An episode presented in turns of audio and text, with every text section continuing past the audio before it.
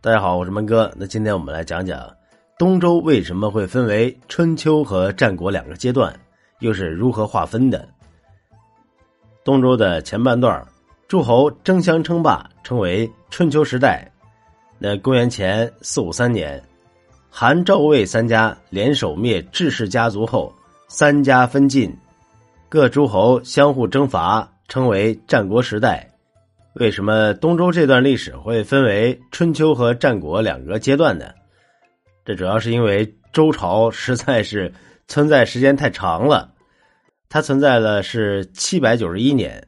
那光分为西周和东周呢，都显得不够精准，所以后来大家又把东周划分为了春秋、战国两个时代。而春秋时代和战国时代的区别，就在于周王室的。权威统治，那春秋时期啊，周王室虽然衰弱，但是大家呢还好歹承认他是天下共主，诸侯是需要天子承认的。但是到了战国时代，周王室基本上就没什么用了，只要你的拳头够大，没有周王室的承认，一样可以当诸侯王。公元前十一世纪末，周武王起兵伐纣。牧野一战，商王朝大败，周王朝正式的开始。呃，至于周王朝打败商王朝的细节啊，《封神演义》里面呢讲的很清楚，把里面有神话色彩的部分通通的去掉，那基本上就是真正的历史了。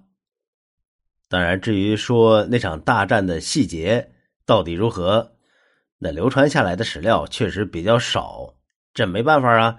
因为那个时候呢，只有甲骨文，直到了今天，史学家们也没有把甲骨文全部认出来，呃，甚至连牧野之战的时间，史学界也都是有争议的。因为周朝的历史呢是存在过一段空白期的，牧野之战后啊，周朝正式的开国。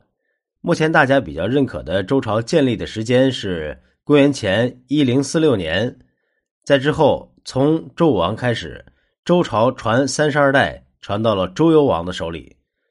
周幽王啊，大家应该都很熟悉了，大名鼎鼎的烽火戏诸侯嘛。魏博美人一笑，几次点燃烽火台，戏耍诸侯。结果等到敌人真的来的时候，诸侯们还以为周幽王还是在闹着玩，就没有来救他。于是西周的都城镐京就被攻破了。啊！等到诸侯们反应过来，率兵前来驰援的时候，镐京已经被一把大火烧成了灰烬，彻底的毁灭了。呃，对于这段历史呢，史学界也是一直有争议的。对于当时的准确的政治细节，确实存在着很大的争议。但不管怎么说吧，周幽王执政时期，都城镐京被毁掉了，这是没有任何争议的。而周幽王本人也死在了这场战争当中。周幽王虽然死了，但是大家还得继续过日子啊，所以大家呢就推举周幽王的儿子上位，也就是周平王。呃，周平王登基之后，看到已经被烧成了一片废墟的镐京，也觉得很是糟心。周平王也就懒得再重建镐京了，干脆就将都城呢。东迁到了洛邑，也就是今天的洛阳地区。因为东迁，所以周平王东迁以前的周朝叫西周，而周平王东迁以后的周朝就被称之为东周。公元前七七零年，平王东迁，这一年就是西周和东周的分界点，是东周的开始，同时也是春秋时代的开始。整个的春秋时代啊，就是一部周王朝的衰败史。从周平王开始，周朝是一代不如一代，越来越弱。随着周王室的衰弱，诸侯国们开始逐渐的强大起来。镐京被攻破之后，周王室虽然在各大诸侯国的帮助下，将都城搬到了洛邑，重新建国，但是呢，他的威严啊，已经大大的丧失了。作为带头大哥，你是不能失败的呀！你一旦被打败了，那小弟们就觉得你不行了，就不会服你了。呃，当时周王室面对的情况也是如此。而且各大诸侯国虽然帮助了周王室重新建国，但这个过程中呢，大家也没少瓜分周王室控制的地盘周平王在位大概是五十年左右，那这五十年里呢，周王朝从原本的天下共主就开始迅速的衰败了，它的实际的控制范围啊，只有不到方圆六百里，这是一个。比较可怜的事实了。那六百里方圆是什么概念呢？呃，今天的北京市东西宽一百六十公里，南北长一百七十六公里。周平王时期，周朝的实际控制范围大致就相当于北京加天津那么大。那这样的周王室啊，当然不足以再压服各地的诸侯了。于是，诸侯们争霸的时代就开始了。著名的春秋五霸陆续的出现。第一个称霸的就是齐国的齐桓公。呃齐桓公开始称霸的时候啊，恰恰是东周开国近百年左右。这个时候的周王朝已经连一个中等的诸侯国都不如了。但是周王室啊，好歹还有一个天下共主的名号。当时的周王室就有点像庙里的泥菩萨。大家都得敬着拜着，但是没有谁会真正的尊敬你。春秋时代的几个霸主，除了自身实力需要足够强，能够压服其他的诸侯，让大家心服口服之外，最重要的一个条件就是能够组织会盟，去拜一下周王室。但是随着时间一点点的过去，又过了一百多年，在这个过程中。各地的诸侯国逐渐的兼并，大家就越来越轻视周王朝。原来大家好歹呢，还把周王室当成庙里的泥菩萨，逢年过节的时候还去上个香拜一拜。但是到了春秋末年，大家连拜都懒得拜了。鲁国的史官曾经编撰了一部史书，记载这个时代的历史。后来孔子又整理了一下，取名为《春秋》。所以后世啊，便以“春秋”二字作为那个时代的名字。在春秋的末年，又发生了两件事儿，这两件事儿给春秋时代画上了一个句号，同时也给周王室天下共主的身份画上了一个休止符。哎，这两件事呢，就是田氏代齐和三家分晋。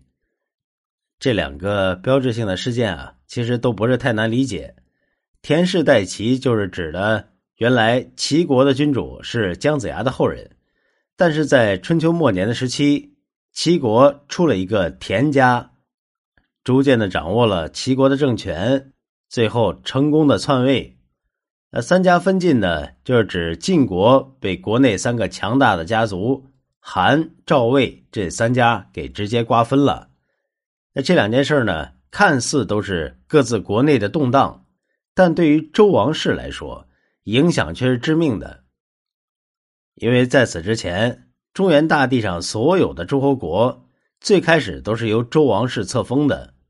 从法理上来说，没有周王室的册封，你就不是诸侯。但是田氏代齐和三家分晋这两次却截然不同。这两次是他们各自先占领，或者是瓜分了原有的国家。实力足够强大，然后才被周王室册封。